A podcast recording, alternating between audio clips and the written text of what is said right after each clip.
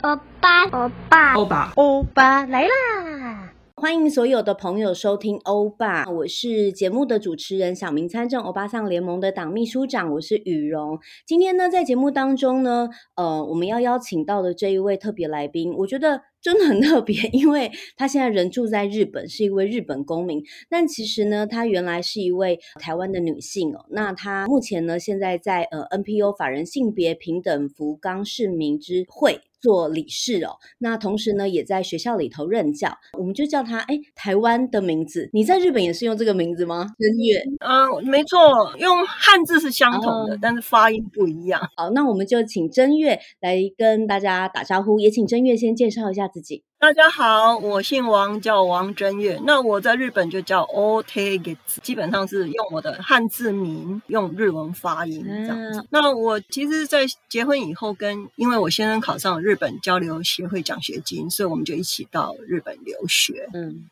那我们最初是到福冈市，所以我们就是。进去九州大学，那我们两个人一起拿到硕士学位之后，我因为身体状况不是很好，所以我就放弃了再继续读博士学位的课程，然后走进家庭育儿。那我先生他则继续的读博士，那直到我先生他进入日本大学找到教职之后，我们才开始思考长期居住在日本。OK，所以其实严格说起来，正月住在日本的时间。呃，从一九九零年到日本，然后确定定居日本是在什么时候？我们大概历经的留学时间大概有七年嘛，那等于说是我小孩进小学一年级的时候，我们才开始真正面对要在日本做长期的生活。所以今年在福冈大概迈入第三十一年，好长哦，真的很长诶。OK，好，所以其实嗯。呃在日本三十一年，其实甚至比你在台湾居住的时间还要来得更久，对不对？对对对，没错，因为我是在二十五岁左右到日本。嗯。那现在日本已经等于算比我的故乡还要长的一个地方。嗯嗯，OK。那我想问一下，你自己刚到日本，包括一九九零年到日本去，然后念书，然后到呃几年之后确定在日本定居，那你大概是什么时候才开始去思考？哎，我我这个人要真正融入在地的生活？怎么说呢？因为其实我读硕士的时候，因为是学生嘛，所以比较难融入他们的地方生活。那后来我先读博士学位的时候，我就一直都在都在社区学习日文嘛，因为他们通常都有为那个外国人举办的一些日语教室。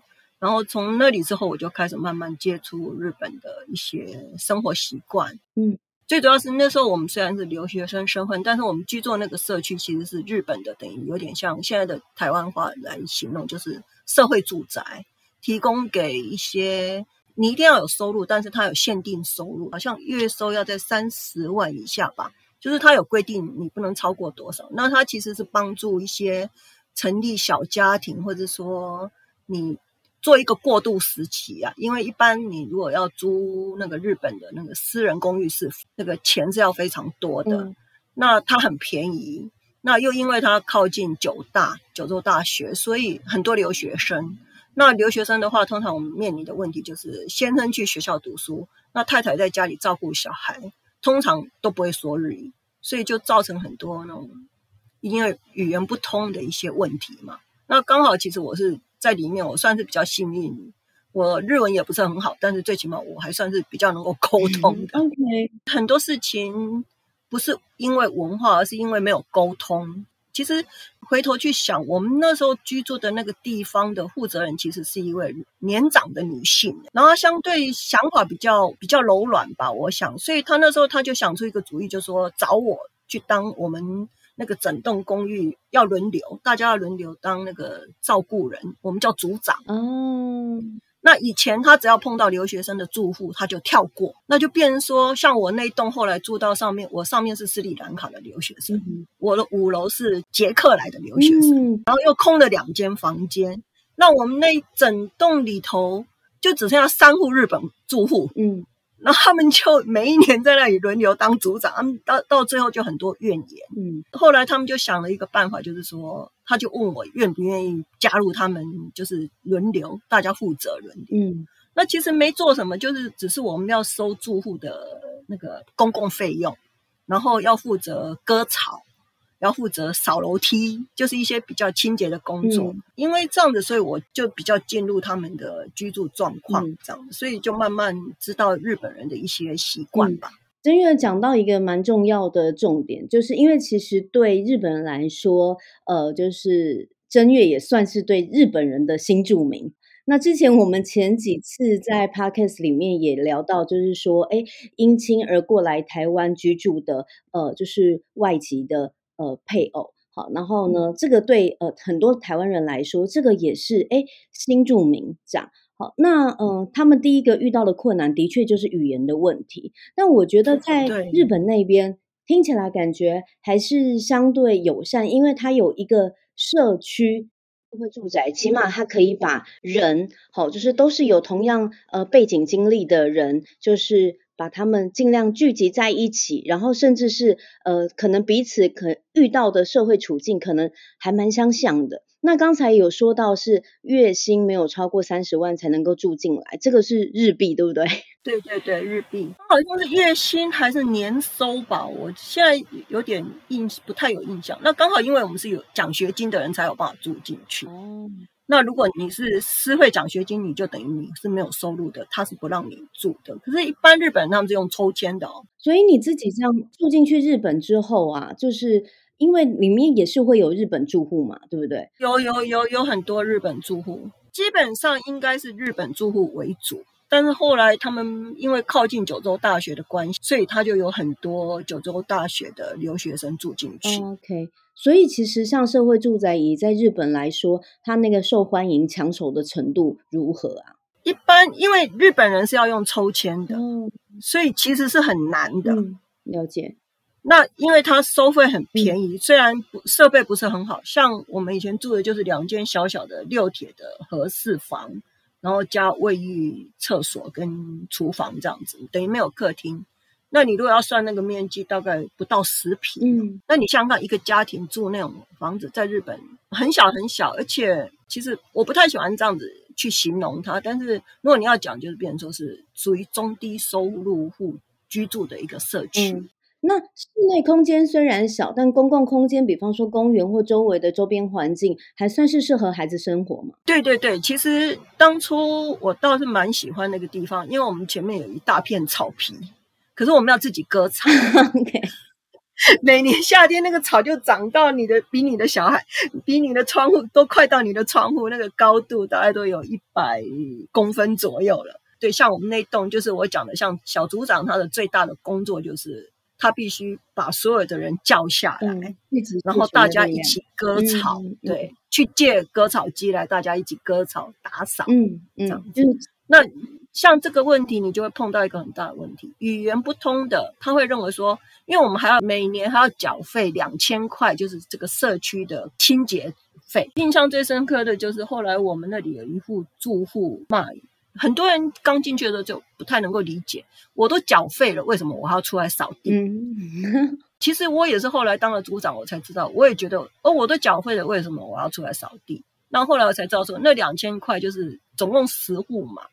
他等于说是让你去租借那些机器，买垃圾袋，大家出来扫地的时候你要喝水嘛，那就是那些钱。嗯、那你要出人力。在台湾可能比较能够理解，就是因为在台湾有蛮多大楼，它都还有另外除了租金之外加收管理费，就是说社区维护要有一个共同管理的费用跟杂费，所以可能就还蛮能够理解。但因为那时候可能蛮多都是。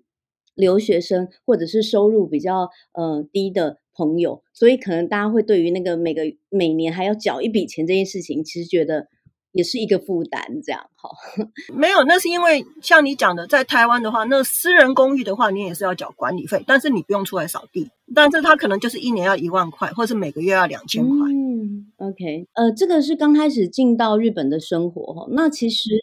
呃，你从什么时候开始开始观察呃日本的女性啊，还有他们公民对于政治的反应，或者是呃你自己这样子来看，就是你你真的进到这个日本这个地方生活之后，以整个日本的社会跟文化，他们对政治的观感是如何？你大概是从什么时候开始观察？然后你又这些年来看到日本的社会，或者是呃日本公民对日本政治的敏感，你自己又怎么看？跟台湾有什么不同？当然非常不同。那是因为早期我也没有很深入日本的居民的生活吧。还有就是，其实九零年代对日本而言是一个。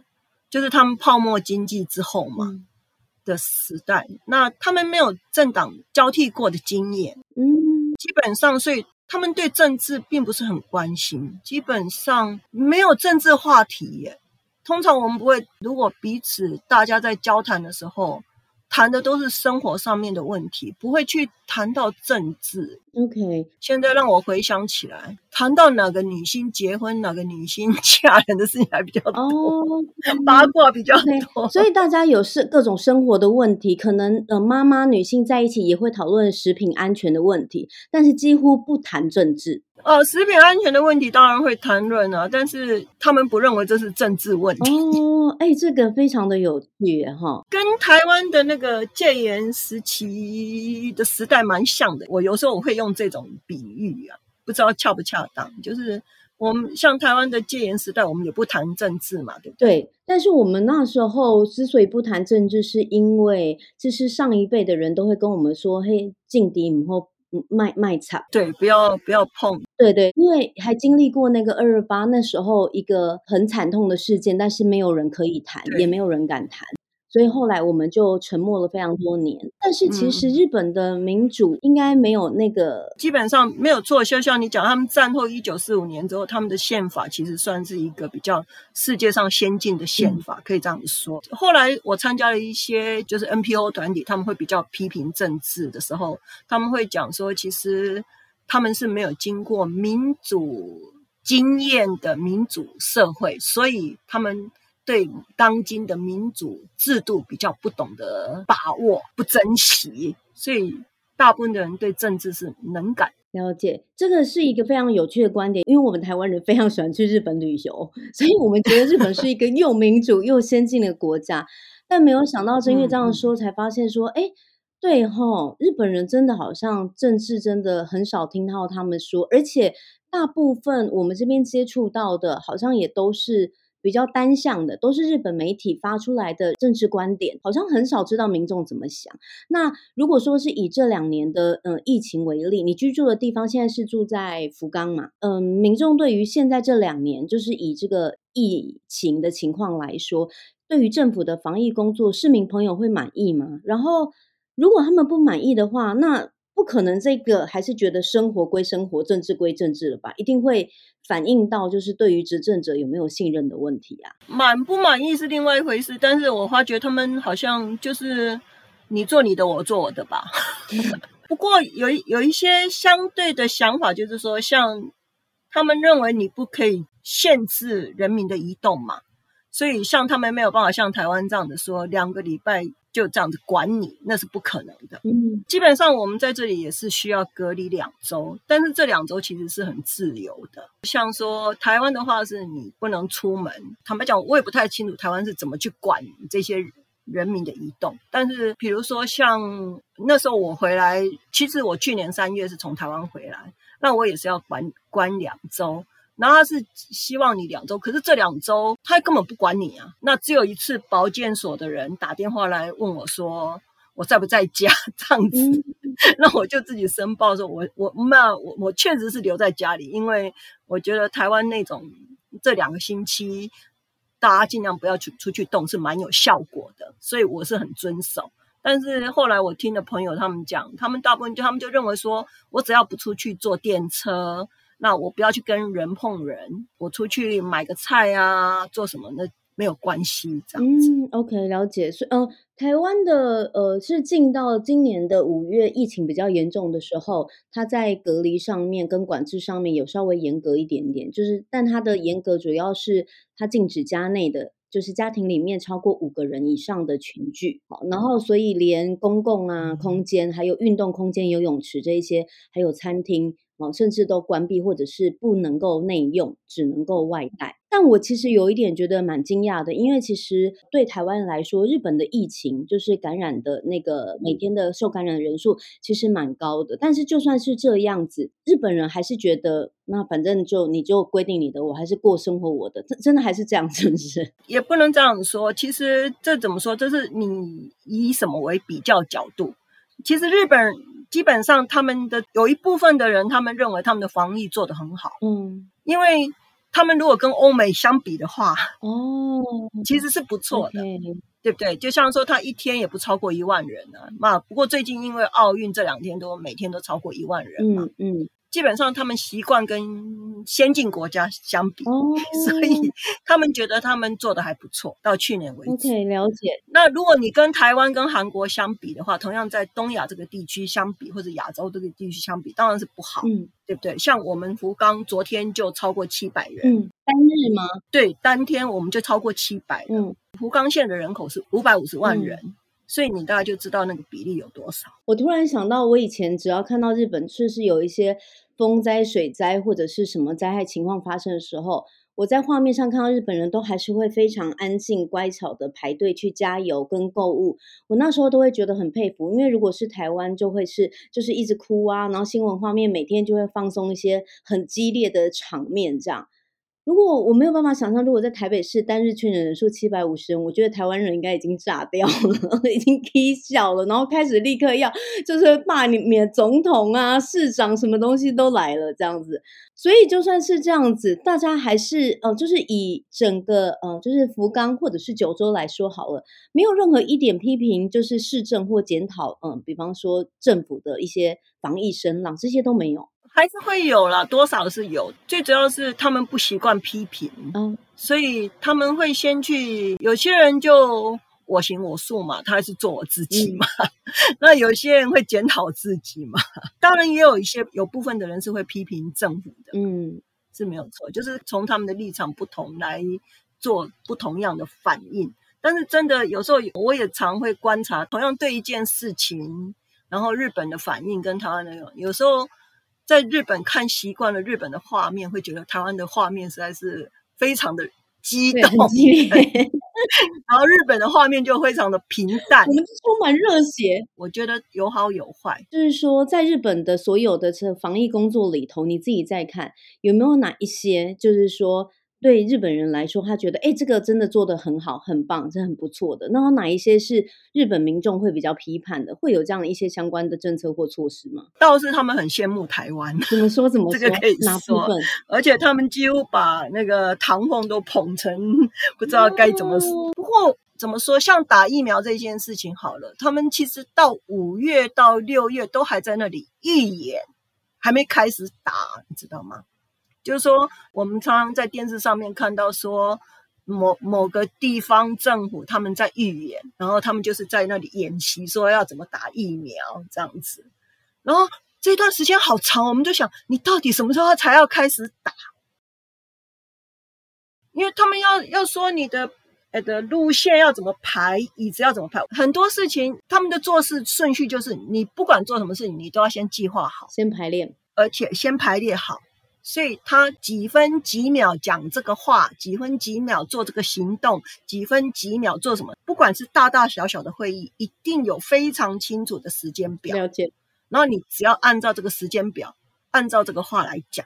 所以他们就演习很久，演习了快一个月。所以今年奥运的时候，就是进场的时候，他们说那个 Chinese Taipei，然后女主播说台湾 this，这个也是已经有预演的，不能够自己说。对，都预演过的，都预演过，他绝对不会说有有什么突然间你自己突然间爆出一句话。那因为万一如果受到有人质疑或攻击的时候，这个谁要负责，变成是一个很大的问题。所以他们就。很仔细做什么事情，而且他们会几乎要求你必须百分之百的正确。我们已经看了两个月，他们都在预演打疫苗。我在想，我们到底要不要打？跟我先生两个人只好自我安慰说：“嗯，等他们都预演成功了之后，他们都觉得可以的时候，我们要打就很快了。”所以现在日本就是说打疫苗的普及率是高的吗？那另外我想问一下，因为其实台湾这边最早接收到就是日本方面赠送的疫苗。那对于这个部分的话，就是哎，日本的民众是真的真的就是哎也很支持来赠送给台湾吗？大家是怎么看待这件事情？这也是一个很很敏感的问题，因为 A G 它刚开始就是日本民众并不是很支持，有一半一半呢、啊，等于说年轻的部分到现在为止大概有三十 percent 左右愿意打。有很多人是不愿意打，所以大家只有三十 percent 的意愿愿意打。嗯，没有，那是要看年龄层。我所说的就是大概二十几岁，因为他们因为早期就大家都认为说，反正年轻人感染了也不会重症嘛，所以他们大部分人是不愿意打的。那现在或许会改变，也不一定，因为这种其实是随着疫情的状况会慢慢改变的。那另外，他们赠送给台湾的那批疫苗。刚开始其实最主要是因为日本政府没有没有让他合格，所以在日本是不能打的。那为什么他政府刚开始没有让他合格？是因为他认为说，因为 A G 刚开始不是就在欧洲，他英国的时候，他有一些副作用嘛。他计算了一下之后，他发现他莫德纳或者是辉瑞的疫苗都够嘛，所以他就是没有给他紧急授权，所以 A G 他就在日本没有办法打。他后来他就是。把它作为援助东南亚，像他给越南、给台湾、给很多地方嘛，对不对？嗯。现在他已经通过了，所以他也可能会开始打。只是说，因为他一开始就没有让他通过，所以变成日本人对 A G 就开始很多怀疑。嗯，对他们就变得比较多质疑，所以就变成说有些人就不太愿意打。那现在我们也面临到莫德纳不太够啊，所以有些地方是开始缓打。AZ 因为呃就是程序的关系，所以并没有审核通过。然后也因为疫苗它其实会有一个期限嘛，所以那时候就拿来捐助给日本东南亚的国家。但现在 AZ 疫苗在日本也是已经通过审核的。前两天的新闻，因为它最主要是因为让莫德纳本来预预购的那些部分都没有办法到齐嘛。他们的疫苗分两种，莫德纳最主要是在职场打的，就是你从公司透过公司打。像我先生他就是在公司打的，飞瑞的话，你最主要是在诊所打这样子，他是分这两个。那现在诊所的他还是继续在执行，那莫德纳那边他就有一些职场申请太多，就他变成现在有点控制他的量，所以他就是说，他现在是打算说把 A G 也投入投进去打，因为他最近疫情控制的不是很好。所以其实整个就是疫苗就是在施打普及率的部分，日本政府也没有特别鼓励大家可以尽量打疫苗哦。他当然是希望大家打，但是就像刚刚讲的那个两周的防疫，你必须在自自主管理的那段时间，它并不是有很大的约束力嘛。所以疫苗你要打不打都你都是你的自主权呐。嗯，他是希望你打，但是他也不能强迫你去打。这是日本的，而且他们还有一，就是有一群人是非常反疫苗的团体。他他对对，他就是坚持反对的团体是有。只是因为疫苗就是图利药厂嘛？也不是不是，因为日本有一阵子他们有一些疫苗发发生过问题。我记得我小小孩子小时候好像就打那个三种混合的疫苗，那阵子发生过不少问题，所以其实那阵子。我的小孩子也是回台湾打三种混合疫苗，我就不敢让他在日本打。所以意思就是说，其实还是有一群人认为，就是自然还有人体有自然免疫的系统，然后他比较不信任这种医学科技跟疫苗，或者是对于这个疫苗可能会造成人体的长远的影响，就是很难评估，所以就会干脆拒绝。对对对，也不是只有这个呃新冠肺炎的疫苗，就是说他们基本上就是反对疫苗的族群嘛。嗯所以他们就这个疫苗，他们当然不打。那这些人其实他们其实他们自己很小心的。我周围有好几个朋友是这样子，所以他们从那个有肺炎、新型肺炎开始之后，他们就。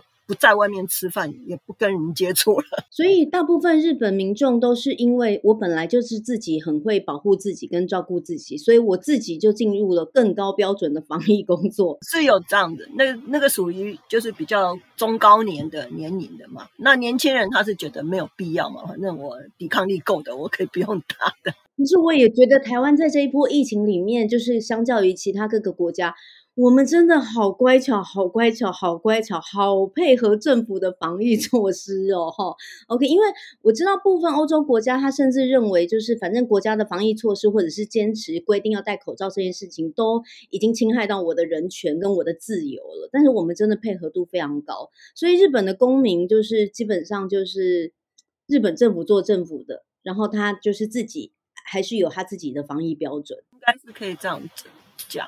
因为台湾有些制度跟日本不太一样，台湾人有身份证，日本他们想要做那个个人号码的，就是我们讲的 My Number Card，就是个就有点像类似身份证那种号码制。到目前为止，他们是非常反不赞成。那怎么确定你是日本公民呢？户籍、护照就是这样子啊。所以其实我们我们都是用驾照来证明我们的身份。所以你们没有一个所谓的通用编号？没有，没有，没有。我们通常我们有驾照的人，通常你要证证明你的身份的时候，你要么你就是去拿你的户籍证明，要么你就是。出示你的健康保险卡，嗯、或是驾照。那他们现在很好几年前就弄了一个，就是有点类似台湾的身份证的号码。但是这个大部分的日本人都不愿意去申请，而且最主要是他们的系统做的不是很好，不方便吧？对，了解，不信任日本的就是云端电子。对对对。那如果有唐凤去的话，他们可能比较信任一点。所以他们都一直希望唐凤来帮他们的忙。真的太有趣了，我本来以为只是媒体。搞笑一下而已，想不到真的日本人是是对于我们唐凤的这个呃呃云端呐电子这个技术是真的非常的欣赏的。唐凤当然是很优秀啊，这我不否认啊，但是他们把他看的有点有时候。有时候形容的我都觉得有点夸张，神话的程度。Okay. 因为其实我们知道，像那个口罩地图或者什么，其实那个不是只有一个人的功劳嘛，对，对不对？对台湾其实是有很多人在帮忙嘛，嗯、对不对？嗯。但是在国外看的时候，他就变成看只看到一个人在做的感觉。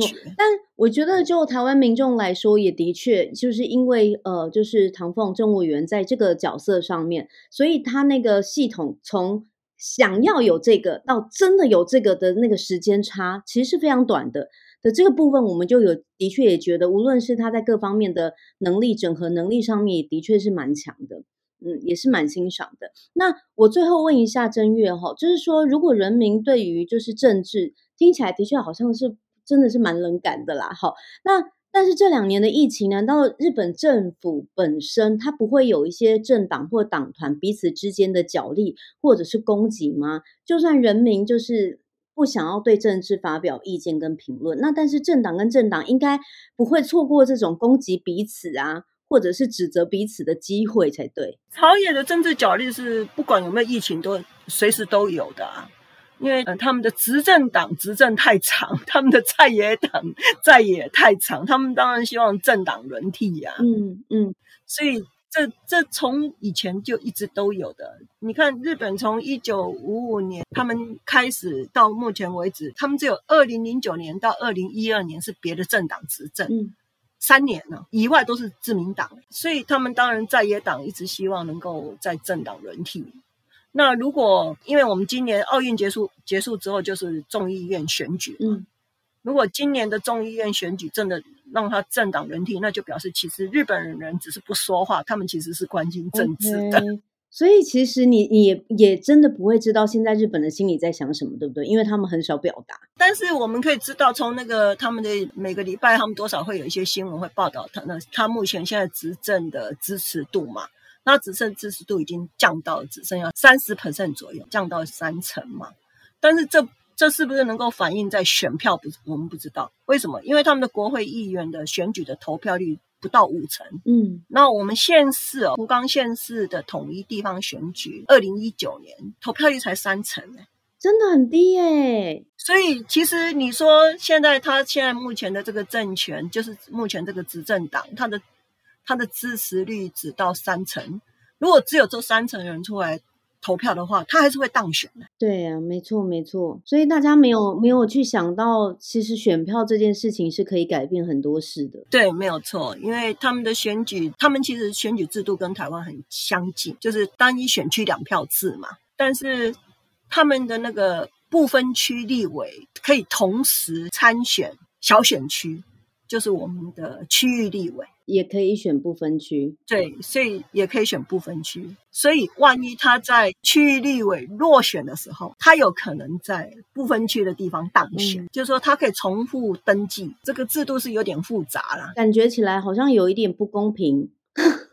没错，尤其是你如果是大党的话，你等于几乎你不会落选，因为他可以把你的排名前面嘛。那因为是这样子，所以他们的那个不分区立委的所有的没有排名，不是像台湾这样从第一名、第二名、第二名优先的，他们全部都是第一，排名都是第一，排名都是第一。为什么？因为你可以在我们所谓的区域立委里头，你有得票嘛，对不对？嗯因为你可以两个，那他把你全部排名第一之后，他怎么去算谁当选？他就是从你区域立委里头的选票去计算，你得票率比较高的人当选，在不分区。所以如果这样说的话，是不是一定一定要进入大党，或者是相对得票比例比较高、支持度比较高的党，比较有机会？对对对对。所以举一个最最简单的例子，冲绳 （Okinawa） 啊，冲绳。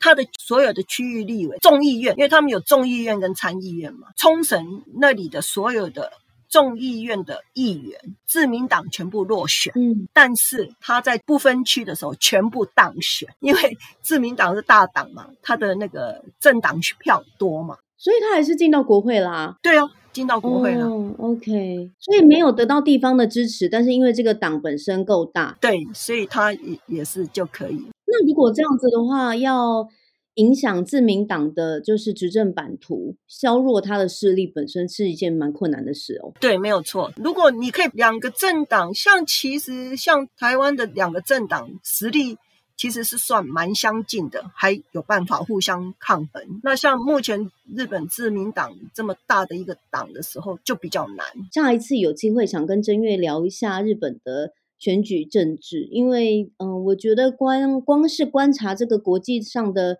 政治跟这个呃小民参政或者是女性参政的一些相关的呃情况，就蛮值得就是来了解的哈。希望下次有机会来讨论呢。然后，但是因为政治这部分，呃，我觉得包括选制的部分其实蛮复杂的。呃，今天我们就不做太多讨论，我们我们下一次我们来聊一下那个。东京奥运，因为整个台湾也是就是为之疯狂，但是很想知道日本的情况。好，那我们今天这一集先谢谢禛岳，然后接受我们的访问，谢谢禛岳。好，谢谢。欧巴桑来呀来呀，欧吉桑来呀来呀。你喜欢今天的内容吗？还有什么想问或超想知道的事情？欢迎上脸书欧巴桑联盟，欧巴来了这集的分享留言给我们。